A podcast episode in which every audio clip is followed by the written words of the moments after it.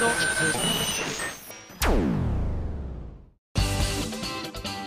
井あさみのシンガーソングゲーマー。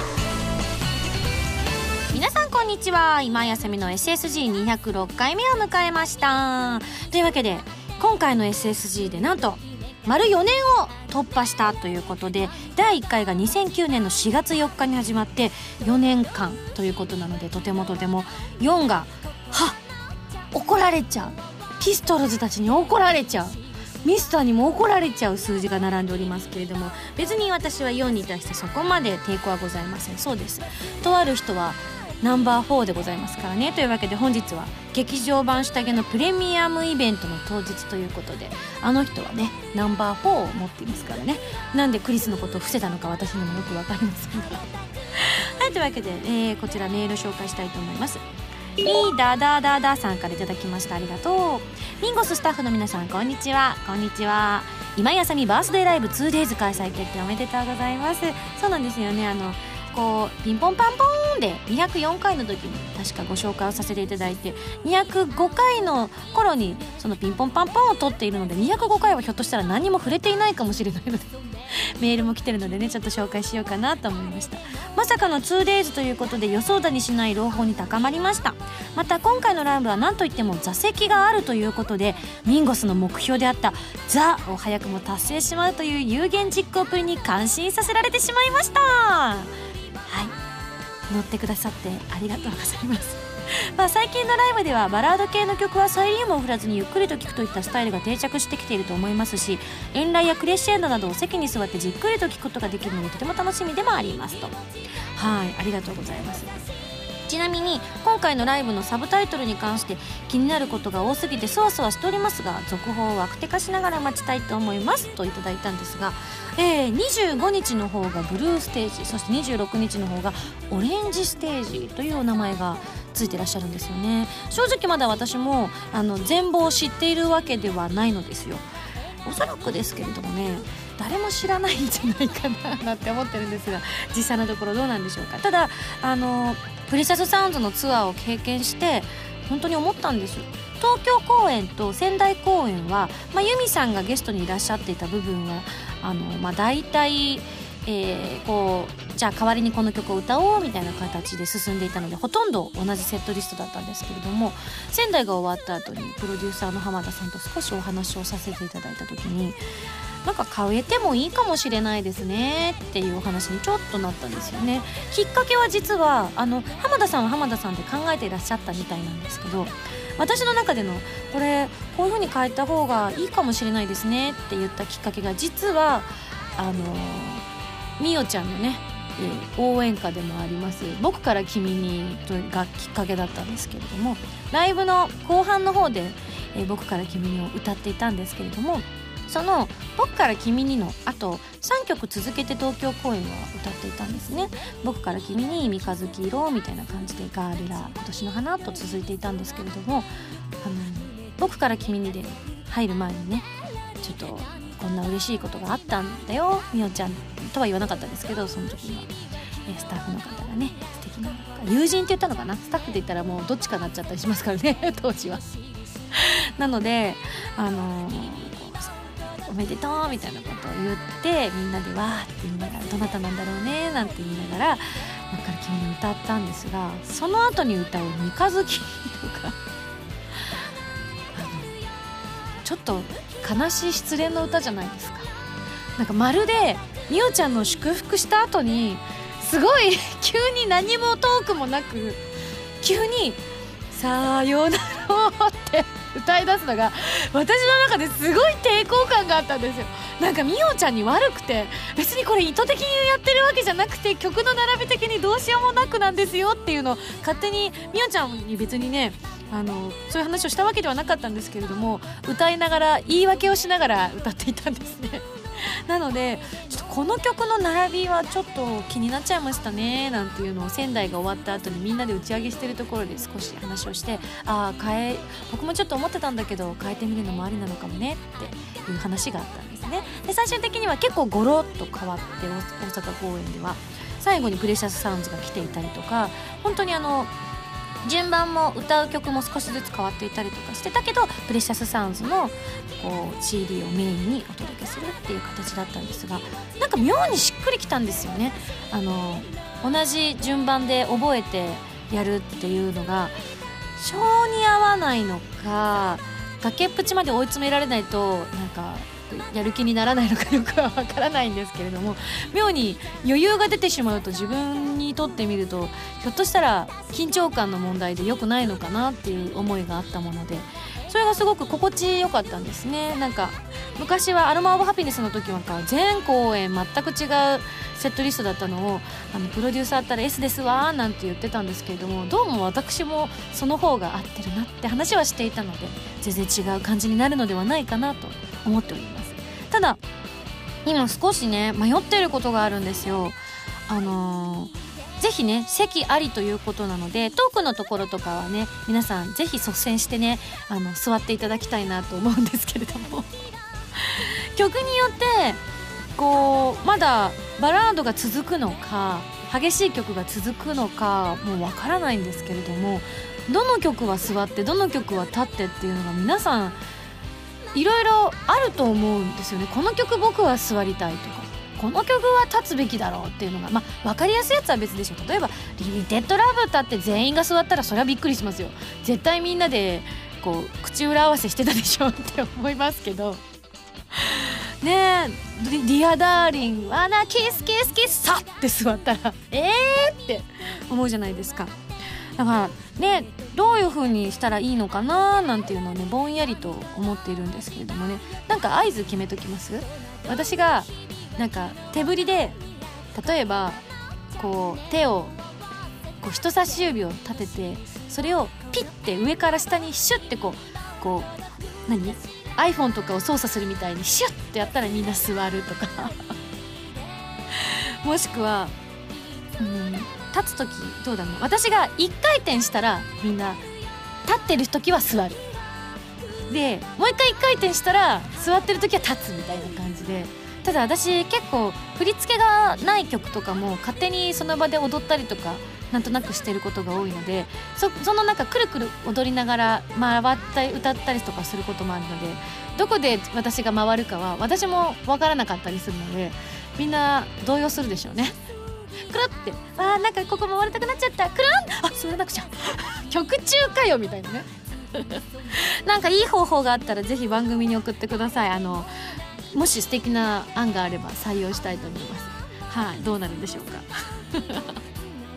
ねせっかく「ザ」っていう目標が達成されてあの偶然ですけど偶然達成されて今年の目標はもうバッチリって感じになってるんですけれどもせっかく椅子があるのに最終的にあの始まる前となんだろう終わった後のこう会場から出るまでの整理してるこうちょっと待とうかなって時ぐらいしか座らないとかだったらもったいないですからね。だったらまたねアックスみたいなこうバーってなるところのが良かったじゃんってなっちゃいますから。なんかそういうところもね、えー、スタッフの方と相談しながら決めていきたいななんて思ってますよ。ねえ楽しみだな。ワクワクするな。うふふ。はいじゃあ次のメール紹介します。こちらギテオタですね、えー、鎌田さんから頂きました。ありがとう。今井さんこんにちは。こんにちは。ギテオタに投稿します。今朝とても変な夢を見たので最近今井さんが見た変な夢を教えてください。という。なるほど。結構私夢見るんですけど覚えてるかな？じゃあまずは鎌田さんの夢を聞いてみましょう。どこかのカフェ。今井さんが後輩の人生相談に乗っている。相手は24歳くらい。ミンゴス。結婚ってしてみたい？後輩。かっこ。恥ずかしがりはにかみながら「はい。ミンゴス。よしよし。このミンゴスおばさんに任せておい。こらミンゴスおばさんに任せてごらん!」と。自分の胸を拳で叩き叩き自信を見せるミンゴス確信に満ちた笑い声。え後輩は目を輝かせ頼もしそうにミンゴスを見上げるという夢でした。目を覚ました後すぐにそれが夢だと気がつきました。そしてまずは後輩じゃなくて自分だろうとつぶやいてしまいました。何とも言えない気分になりました。鎌田さん何とも言えない気分になってるのはあなたではない。私だ。なんだそりゃ。まあでも確かに24歳の男性の方と男性とは書いてないですね。後輩ですから。ちょっと日本国憲法にはちょっと無理かもしれませんけれども海外に行けば行けるかもしれないですけどね。その後輩さんが、ね、男性なのか女性なのかは分かりませんけれども。まあミンゴスおばさんに任せてごらんか。24歳の子かミンゴスおばさんに任せて言えないな。なんかスプーンおばさんみたいじゃない？ミンゴスおばさんって。だいぶ白髪がね進んでる感じになってますけどスプーンおばさんですね。そうですね。私が見た夢変な夢見た夢。ほんと毎日のように夢を見るんですけどね。ちょっと待ってね今こう記憶を蘇らせよう。うん最近。ああのうんほんと23日前に見た夢なんですけれども私がとある道を歩いていたんですよ。本当にあのよくある住宅街みたいなところをテクテクテクって歩いてたらスカウトマンの人に声をかけられて「こういうものなんですけれども」って言って名刺を渡されたんですね。それになんかななんたら芸能者みたいな名前が書いてあちょっと覚えてないんですけど書いてあって、えー、こうなんかスカウト戦なんたらなんたらかみたいな感じに書いてあってお名前が書いてあって、えー、実は僕今スカウトをしてるんですけれどもよかったらお話を聞いてくださいませんか？って言われたのであ何？と思って分かりました。じゃあ話聞いてみましょうってことになったんですよ。調子いいですね私も。ですぐそこにあった喫茶店に入ってお話を聞いてたんです。いや実は僕あの過去いろいろタレントさんを育ててきたんですけれどもその方たちがみんな結構道半ばで諦めてしまったのであのできれば次に僕が手掛ける子は絶対に諦めない心を持った人が欲しいなって思ってとある魔法使いのところに行って諦めない心を持ってる人っていうのが分かる眼鏡を手に入れたんですって言われたんですよ。で僕はその眼鏡をかけながら諦めない心を持ってる人はいないかと街を散策していたところあなたの心がキラキラと光っていらっしゃいました。あなたはきっと諦めることを知らないと思います。どうかどうかあの僕の願いを聞き入れて一緒に仕事をしませんかって言われたんですね。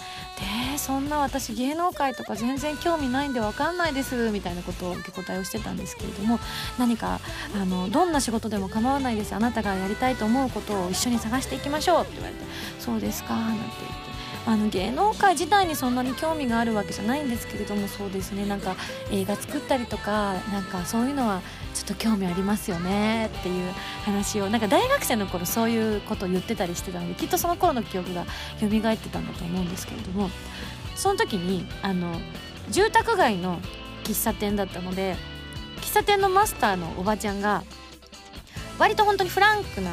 方だったんですよね。であの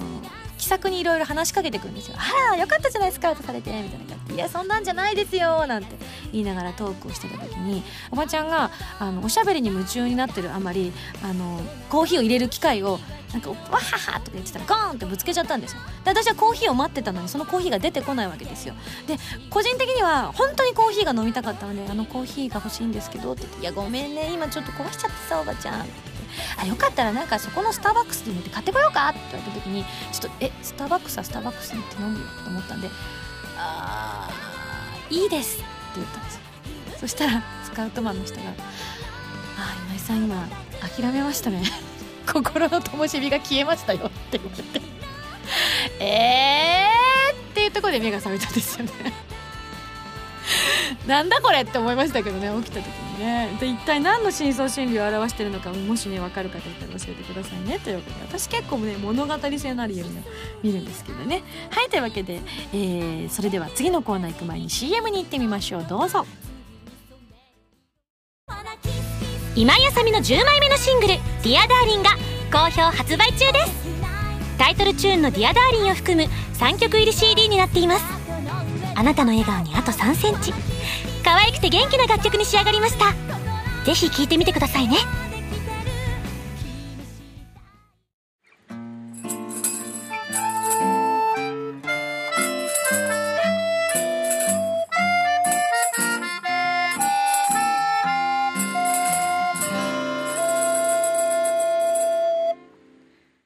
ファミセン。ーはファミツー .com 編集部から派遣された謎の司令官みおちゃんがおすすめするゲームを真のゲーマーを目指す私今休みが実際にプレイして紹介するコーナーです。前回の指令書に書いてあったおすすめゲームはスクエアエニックスさんから4月25日に発売されるプレイステーション 3XBOX360 そして Windows 用ソフトで発売されます「ドゥームレイダー」ということで、えー、私実際にプレイさせていただきましたけれどもちょっとあの動画の方が今心配で仕方がございません。皆さんの方がね私の規制にびっくりしてしまったんじゃないかなっていう思いで いっぱいなんですけれどもどんなゲームかと申しますと映画にもなった世界的な人気アクションゲームのシリーズ最新作ということでグラフィックなどを大幅に変えて全く新しいトゥームレイダーになっているということで実は私もですねこのトゥームレイダーの中でまああのもともとは、えー、英語版で作られていたものにこう日本語に吹き替えをするということで今回、えー、私はサマンサというキャラクターサムという女の子なんですけれどもそちらのキャラクターを演じさせていただきました。いや楽しかったでございますわよ。というわけであの主人公はララというね、まあ、ララ・クロフトという本当にあの有名なね、えー、キャラクターでございますけれどもこのララ・クロフトの人生初の冒険を描いてるということで今まではねやっぱりララといえばもうどこにでも行っちゃう強い女っていうイメージだったんですけれどもまだ、まあ、もちろん冒頭も強かったですけどね。私がプレイしたところもかなりお強かったです。なんならあの結構な目に遭いながらも最終的にはこうね逃げ切りましたからね。本当にお強い方ではあるんですけれどもまだ弱い部分を持ち合わせていたりとかどうにかして頑張らなくちゃっていう若い部分がこう垣間見えるようなララちゃんになっております。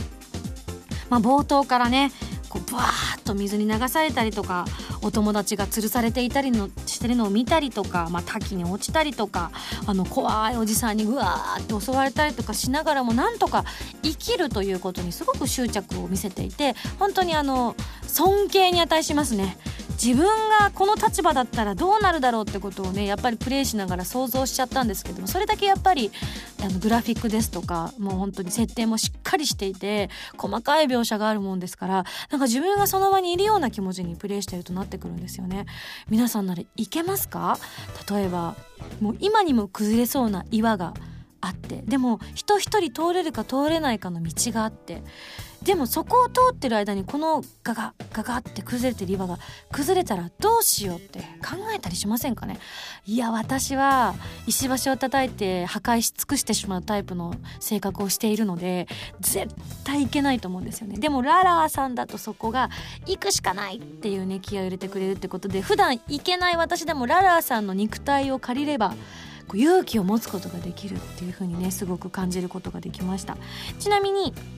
私の演じていた、えー、サマンサさんなんですけれどもサムね。まだあの私がプレイしたところでは出てこなかったんですけれども本当に今回の物語ですごく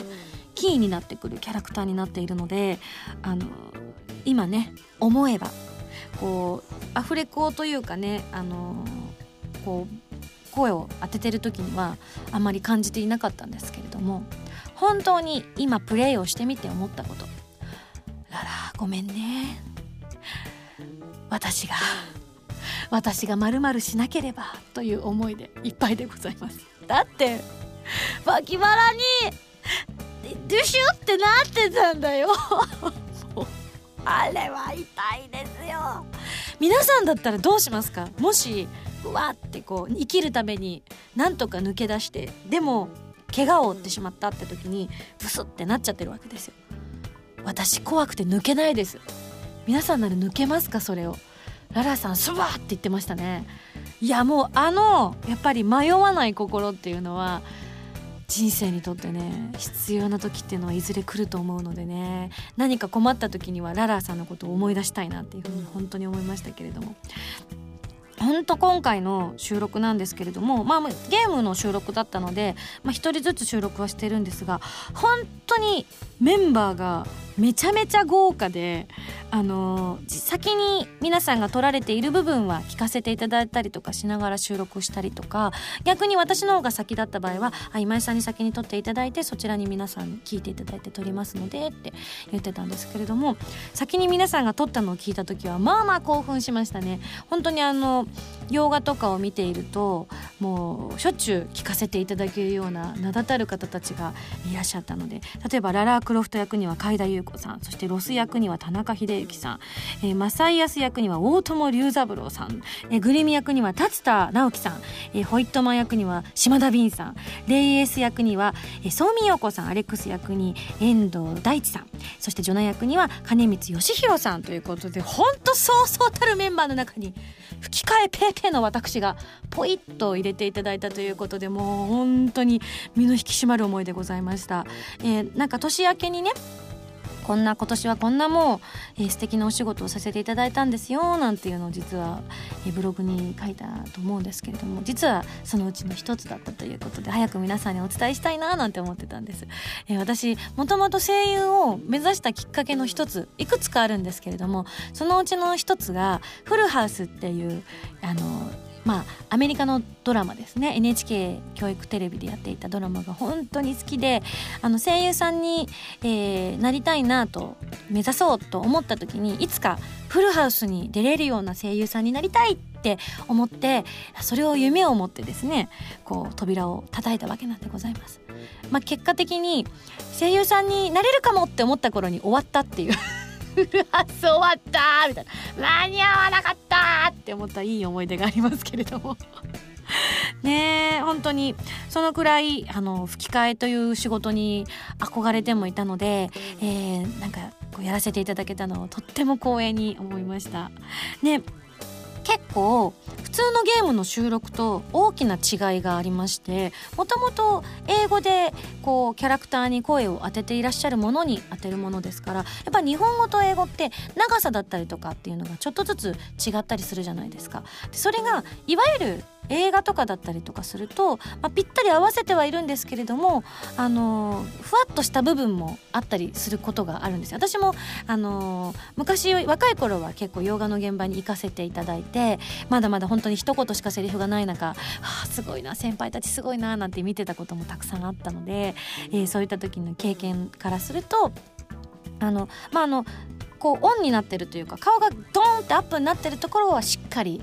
こう合わせて例えば後ろ向いてるとこなんかはそこまで気にしなくていいですよっていう撮り方をすることが多いんですけれどもこのゲームに関してはどのシーンもかなりびっちり合わせなくてはいけないんですよっていう風に伺っていたんですね。かなりシビアだったんです。だからニュアンスがすごくいい感じで喋れていてもその長さが原作というか英語バージョンと全然違ったりとかしているとあこれだとちょっとゲーム上に支障が出てしまうのでなんとかこれでいけますか？じゃあ言葉変えてみましょうなんていうそういうこうレスポンスをしながら撮っていたんですがどういうことなんだろうって思ってたんですね。あのいわゆるムービー的な感じのところで使われるのかなっていうシーンが私のシーンは多かったのでそういうことなのかな、ね、どどうしてなんだろうなって思っていたんですが今回プレイしてみてやっと意味が分かりました。要するにこうララさんも私がこうプレイしてる時にも本当にあの当たり前のようにファッと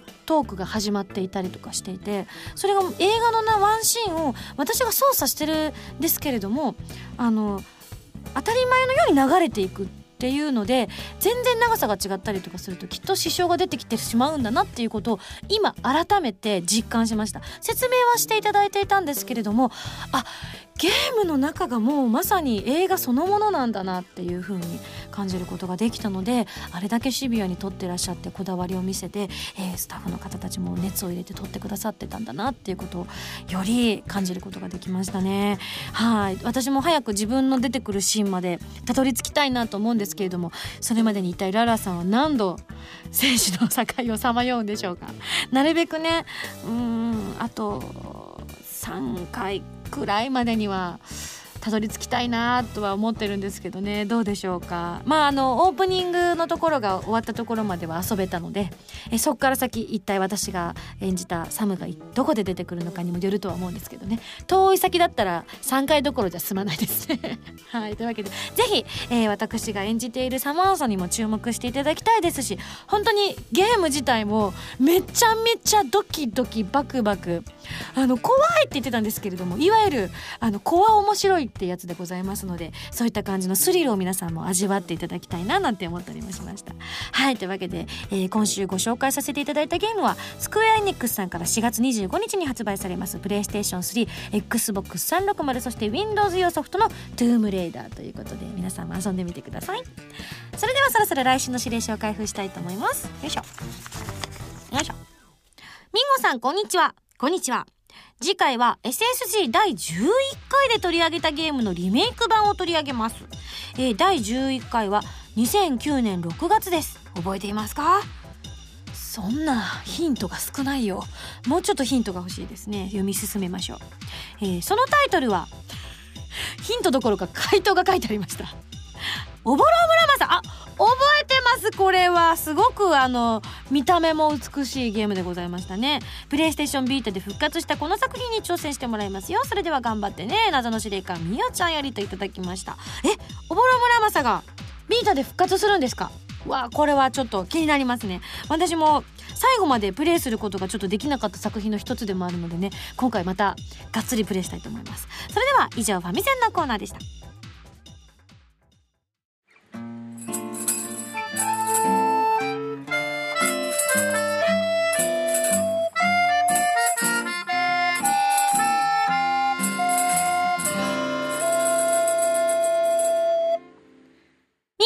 よお便りコーナー。というわけでこのコーナーはお便りがたくさん届いた時に入ったり入らなかったりするコーナーでございます。というわけでまずはどちらにしようかな。こちらにしましょうひなたぼっちさんから頂きました。ありがとう。ミンゴスこんばんは。こんばんは。先日のことですが朝起きたらリビングに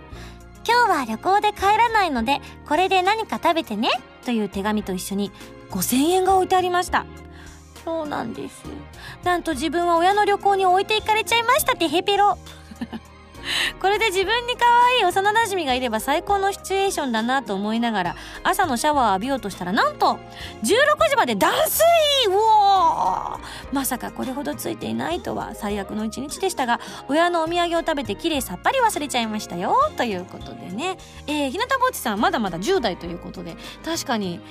お父さんお母さんに母さんたち旅行に行ってくるね。なんて言われ一言前事前に言っといてよっていう気分にはきっとなるでしょうね。うちも結構こういうシチュエーション多かったですね。うちの両親も割と旅行が旅行というかあの日帰りが好きな両親だったものですから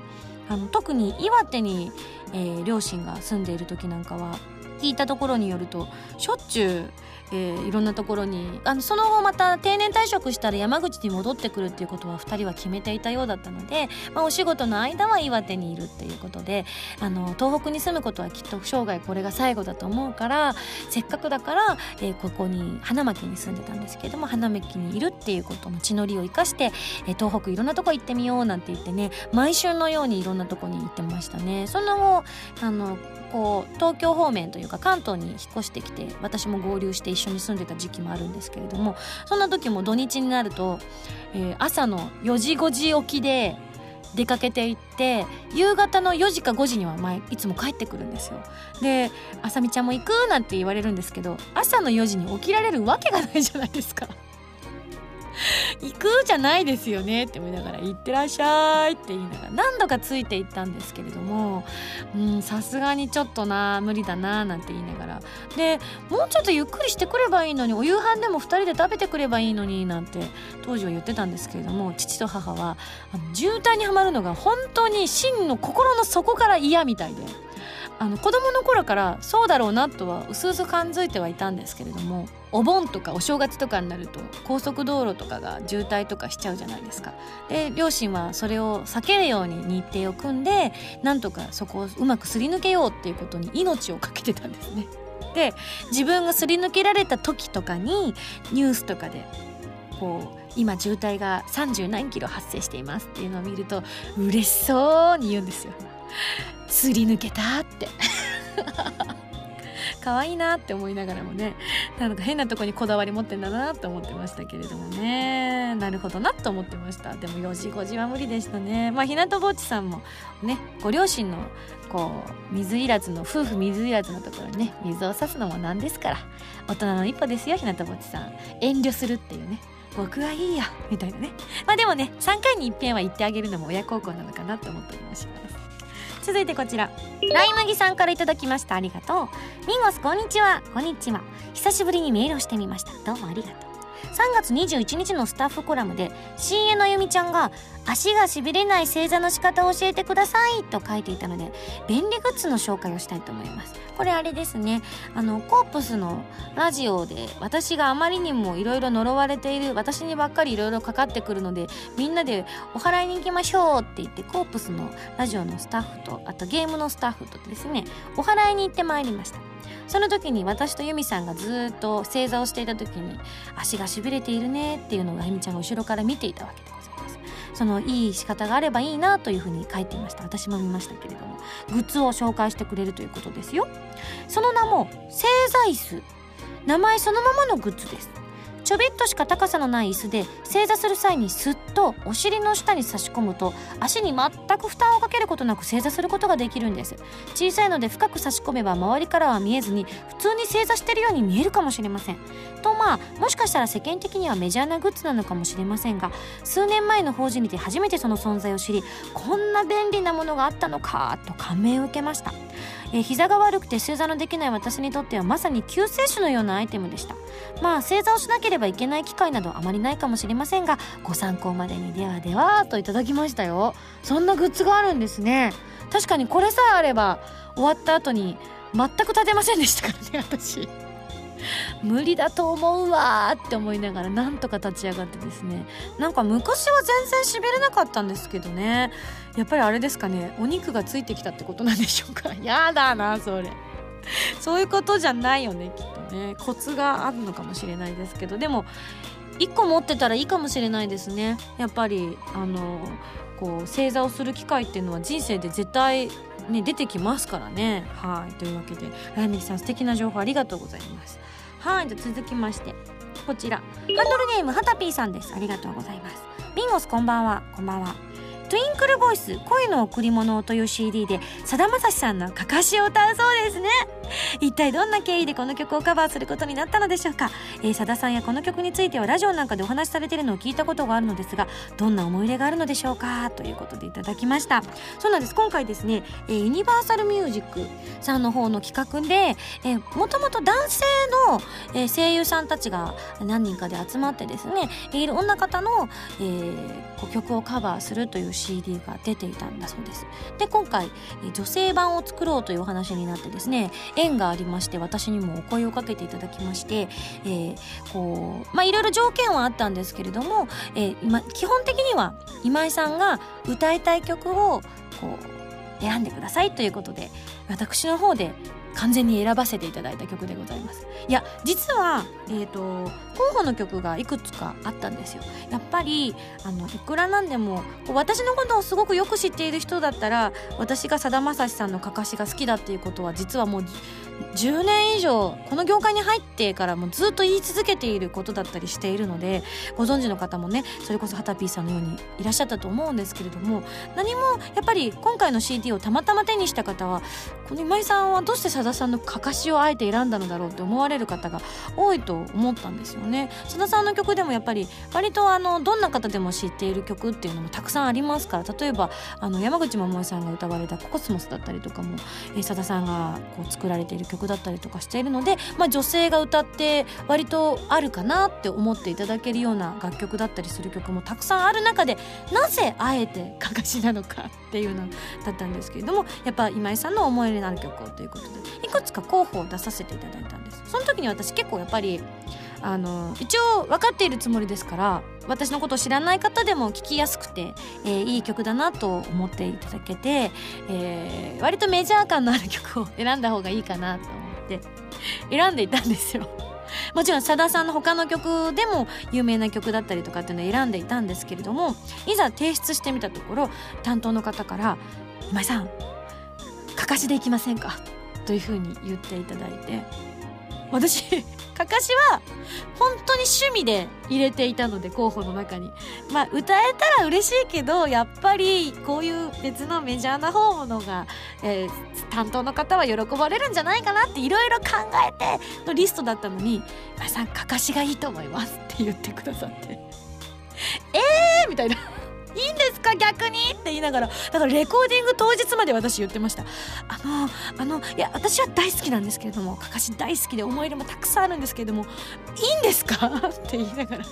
歌い終わった後もあのよかったんですかね？あの今の若い方でねこの曲わあかかしだって思われる方どのくらいいらっしゃるのか私ちょっといやさださんのことは皆さん知ってらっしゃるとは思うんですけどもかかしはあの割とあのいろんまあさださんってたくさん CD 出していらっしゃっていわゆるあのオリジナル CD 以外にもあのこうご自分のいろんな曲を集めたなんていうんです企画 CD って言ったらいいのかちょっと分かんないんですけれども例えばこう春にぴったりの曲を集めてみましたとかそういうのもたくさん出していらっしゃいますしベストもたくさん出していらっしゃいますので、まあ、その中にはかかしも入っているんですけれども私が持ってたかかしっていうのは「愛見ての」っていう CD なんですけれども結構これがそうですねあのメジャーかって言われるとちょっと私の口からもメジャーとは言い難いっていうアルバムなんですよ。でも私このアルバムがもう本当に好きで入ってる曲も全部好きなんですけれどももう「イーハトーブ」だったりとかね「落日」だったりとかそういう名曲がババババって入っていてそういったもうこのアルバムの中の曲だったらもう全部好きだなって思いながらね。あのもう一個実は悩んでたのがあってでもこっちも趣味に走ってるなと思ってうーんって思ったのが例えば「レモン」だったりほら さださん好きの人も「レモン?」って多分言うと思うんですけど そこ来るんだとかね 思ってらっしゃると思うんですけれどもね。はいというわけで、えー、そういういきさつでかかしを歌わせていただいたんですね。実はこのハンタピーさんも書いてらっしゃるんですけれどもメールの中で。確か今井さんのお母さんも好きな歌なんですよね。カバーするとしてどんな反応をしていらっしゃったのでしょうかと書いてあるんですが実は先日あの母と父が東京の方に、え、来ましてですね、えー、父と母が別行動になった後母だけが私の家に来たんですね。でまあ女だけでお茶飲みながらキャッキャキャッキャいろんなお話をしてたんですけどもその中でこのことをご報告させていただいたんです母に、えー、実は今度さださんのかかしを歌わせていただくことになりましてって言ったらですね母がナウシカ泣きをしまして両手で顔をパッとそのままもうおえつをこらえるかのように泣きましてですね私その母を見ながらもう私ももらい涙が止まらずにですね まあ思い出してちょっと泣けてきちゃいましたけれどももう私にとってもすごく大事な曲なんですけれども本当に母にとってもすごくすごくすごく大事な曲で、えー、実は先日も母はこの曲を車の中でたまたま聴いていたらしいですね。おそらく CD で聴いていたんだと思うんですけれども詳しくはちょっと聞いてないんですがあの今年に入って、えー、この曲を聴いた時にですねあまりにも止めどなく涙が止まらなくなって車の運転をしてたらしいんですけどこのままじゃ危ないっていうことでわざわざ車を止めてさめざめと泣いたらしいんです。ほら皆さんもご存知だと思うんですけどあの年末私結構あの体調崩してたじゃないですか。で母には結構相談をしていたりとか今こんな感じなんだみたいなことを電話で言ったりしてたのでやっぱ心配をかけていたんだと思うんですよね。で歌い出しのところで「まあ、あの元気でいるか?」っていう歌詞があるんですけどもその一言が流れた瞬間に私のことを思って号泣してたらしいです。いい母なんです。ありがとうございます。というわけで母的にもあのこの歌をあの自分の娘が歌ってくれるなんてっていうことでえとても嬉しそうにしておりました。で私もちょっと仕上がりがねとても楽しみなんですけれども、まあ、歌い終わった直後のいわゆるラフ版というのを現場で頂いて書いたんですね。本当にあの歌ってそのままっていう素材なのでまだその後ろの演奏とかもこう本番とは違うものだったりとかはしているんですけれどもその状態のものを頂いて書いて私の中でもすごく思い出になったのでじゃあ思い出にぜひくださいって言ってラフを頂いて書いたのでちょっとそれを母に聞いてもらったんですけれどももうそれを聞いている母には全く声もかけることもできず さめざめと涙を流して喜んでくれて、えー、その CD が発売されるのをとても楽しみにしているよっていうふうに言ってくれてましたね。なので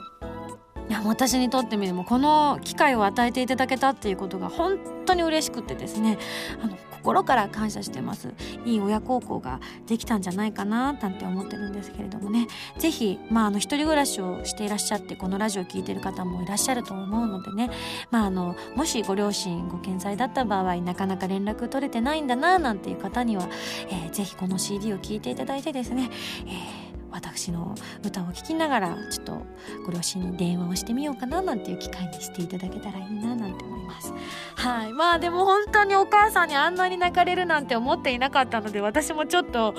あの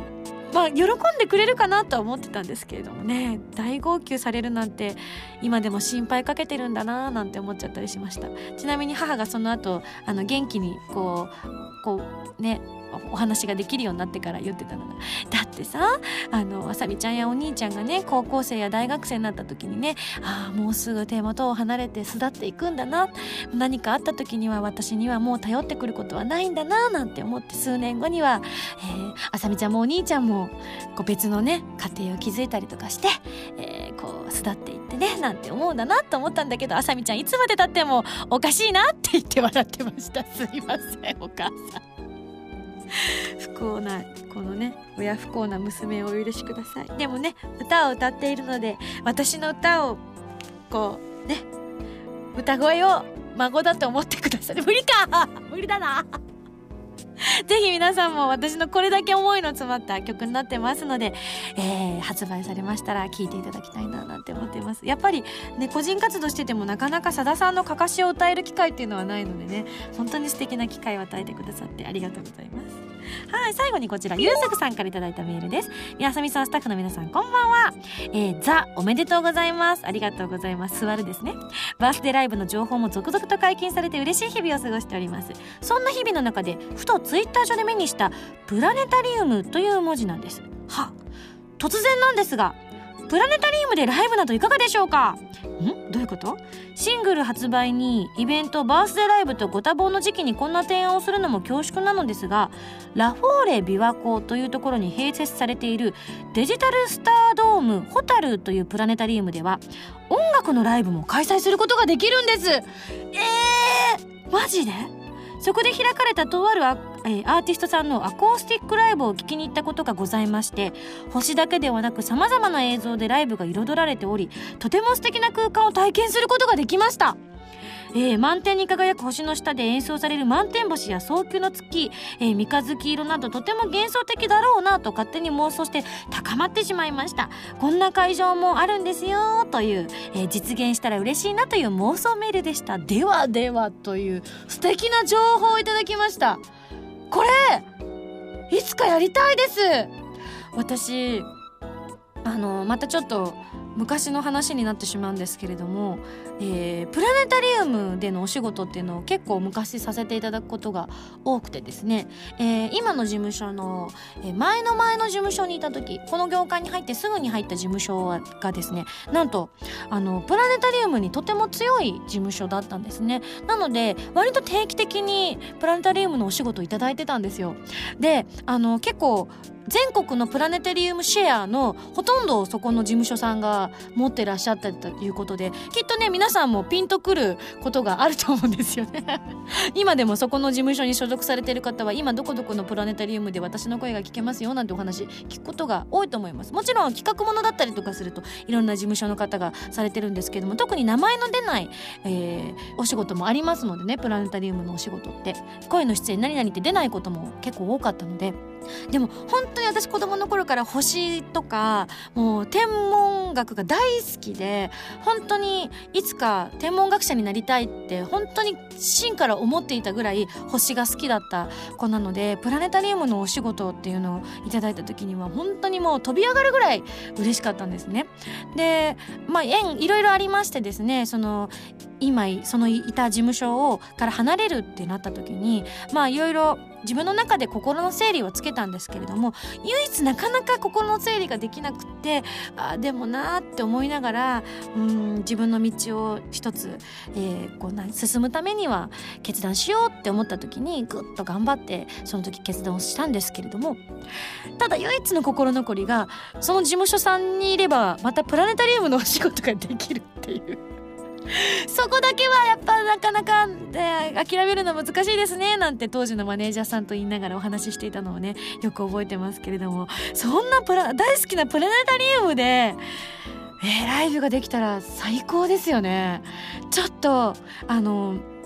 もちろん野外ステージっていうのも本当にリアルな星を見ながらっていうのも、えー、憧れではあるんですけれどもいやプラネタリウムでいろいろ映像も使いながらでコースティックでできるっていうのは夢が広がりますね。というわけで、えー、この企画ちょっととね実際に実現できるかどうかはわからないんですけれども偉い人にこんなのがあるそうですよちょっと調べてくださいと伝えておきたいと思います。えー、ゆずくさん素敵な情報ありがとうございました。はいというわけで、えー、まだまだ皆さんあのいろんな地方でこんなステージがあるよっていうのですね ぜひ教えていただければ、えー、企画がもしかしたら通るかもしれないのでね参考にさせていただきたいと思います。はい。というわけで以上ミンゴスだよお便りコーナーでした。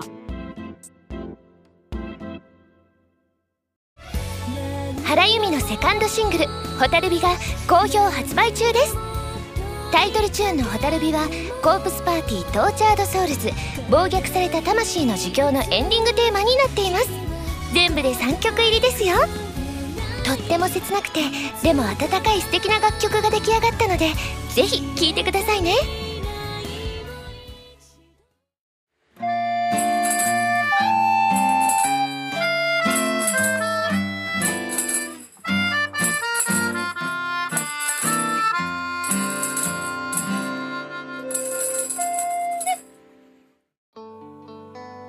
そういえば父がえー、まあ、東京に来た時に、あのー、父の手を見たらですねすごく指にタコがたくさんできてたんですよ。あれお父さんどうしたの？って聞いたら「いや実はね、あのー、この間お前のライブに作ったトンボあるだろ?」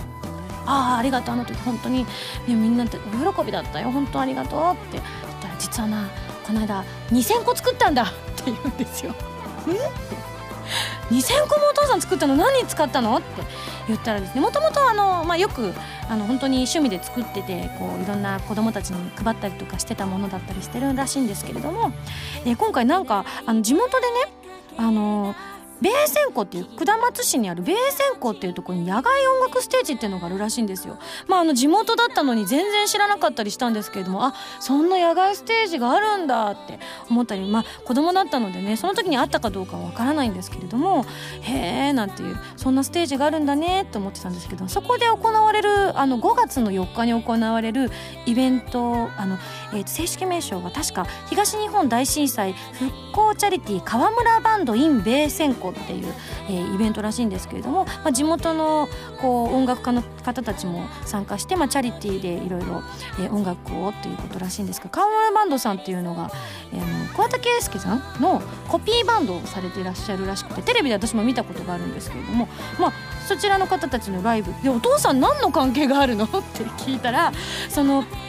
野外音楽ステージだからえ、まあ、入場料っていうのがまあいくらかあるらしいんですけれどもその入場料を払ったら柵の中に入れるんだけれども、まあ、あのお金を払わなくても音は遠くまで聞こえてくるということなので、まあ、柵の中に入るために、まあ、入場料を払った方にあのいつもだったらリボンを差し上げてたらしいんですけれども、まあ、今年はぜひあの今井さんのトンボを代わりにそのチケットの交換の代わりにしていただけないかってことであのうちの父が張り切りましてですね2000個作ったらしいんですよ。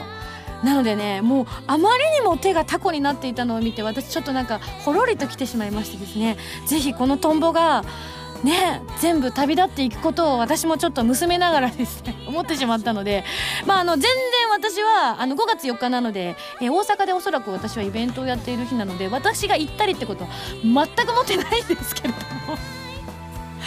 ねあのもしあの山口県下松市近郊にお住まいの方でねでも、まあ、しかもチャリティーということなのでもしそういったものにねあのご興味がある方あの行ったらチケットをあの入手していただければ漏れなく我が父が作ったトンボが手に入りますので ぜひぜひ、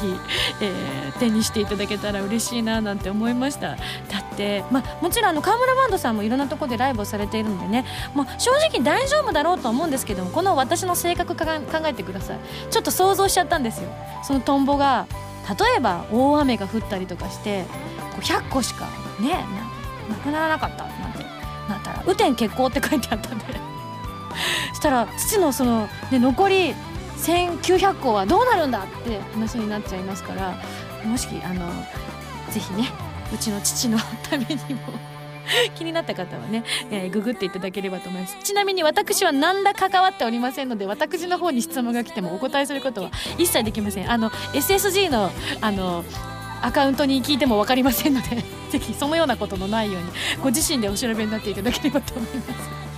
はいというわけでね。いやすごいと思いますよ。父はあのそれに対して一切のチャリティーというのもあってねあのこうお金をもらったりとかいうこともないそうなんです。でねこれをあのいわゆる商売にしてしまっては意味がないんだなんて言いながらね父の年金からねちょっとずつお金をね使っては作っている本当に趣味のものなのでね、えー、よかったら手にしていただけたら嬉しいなと思っております。はい。というわけでここで告知をしたいと思います、えー、先週発表しましたが11枚目のシングル「星屑のリング」の発売が決定いたしました。イエイ。というわけでこちらは劇場などでも4月の14日から6日間で公開されます、えー、アニメとなっておりまして、えー、基本的には OVA コープスパーティートーチャードソウルズ暴虐された魂の呪叫のオープニング曲となっております。発売日は6月の26日通常版と PV を収録した DVD 付き限定版の2種類を用意していますのでぜひ感想をお待ちしておりますということで。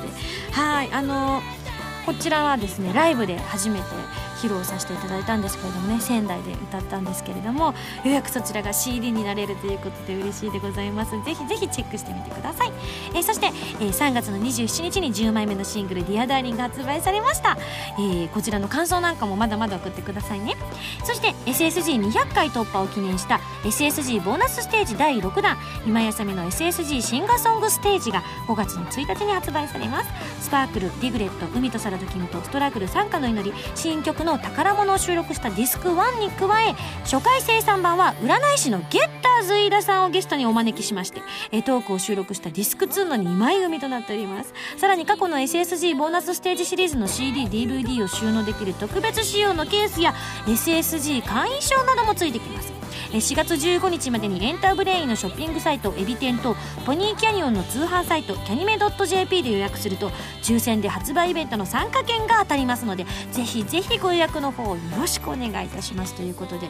この後実は収録が終わりました。直後に私 SSG の会員証のデザインをしたいと思っております。どうもデザイナー今やさみでございます。はい素敵なデザインが、えー、完成するように私も頑張りたいと思いますのでぜひこちらの会員証もゲットしてほしいなと思っております。はい番組では皆さんからのメールを募集しております。ふつおたぎっておたなど各コーナー宛に送ってください。宛先はファミツー .com の応募フォームまたはホームページに書いてあるアドレスから。メールで応募する際は題名に各コーナータイトルを本文にハンドルネームとお名前を書いて送ってきてくださいね。次回の配信は2013年4月13日土曜日ということで「えー、ディアダーリンの発売記念イベント秋葉原の前日となっております。はいぜひぜひこちらも来られる方はですね一緒にディアダーリンごっこしましょう。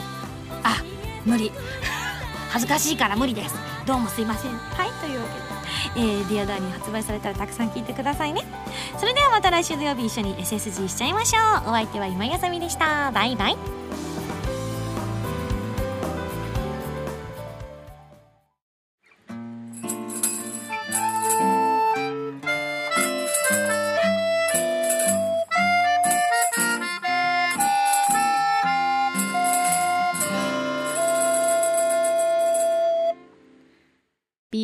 ポンパンポン。はいどうも今井です。2012年2月12日に渋谷ックスで行われた今休みフィスソロライブ「プレシャスサウンズ」の東京公演を全曲収録したブルーレイ &DVD が2013年5月の29日にリリースされることは皆様すでにご存知の方もいらっしゃるかと思います。実はですね発売に伴いましてですね、えー、素敵な情報が飛び込んでまいりましたのでご紹介させていただきたいと思います、えー、そちらの発売を記念いたしましてインストアイベントを実施することになりました。ライブに参加された方も惜しくも参加できなかった方もぜひぜひふるってご参加いただきたいなと思っております。え詳細なんですけれども、えー日にちの方が2013年6月9日日曜日アニメイト横浜店さんでトークライブ開演が12時からそして秋葉原ゲーマーズ本店さんでえトークライブ開演が17時からとなっております。ちなみに参加条件なんですけれどもイベントへの参加は対象ブルーレイもしくは DVD を全額内金にてご予約いただいた方の中から抽選となっております。参加をご希望の方はアニメイトさんそしてゲーマーズさんの各ホームページのイベント情報をご確認ください。ということでちょっとね残念ながらちょっとあの関東圏内のみのイベントということにはなってしまうんですけれども、えー多くの方に遊びに来ていただきたいななんて思っております。はい、えー気になった方は、えーゲーマーズさんアニメイトさんにご確認ください。はい。というわけでですね、えー緊急告知をさせていただきました。ピンポンパンポン。当にやってる方が気が楽だな。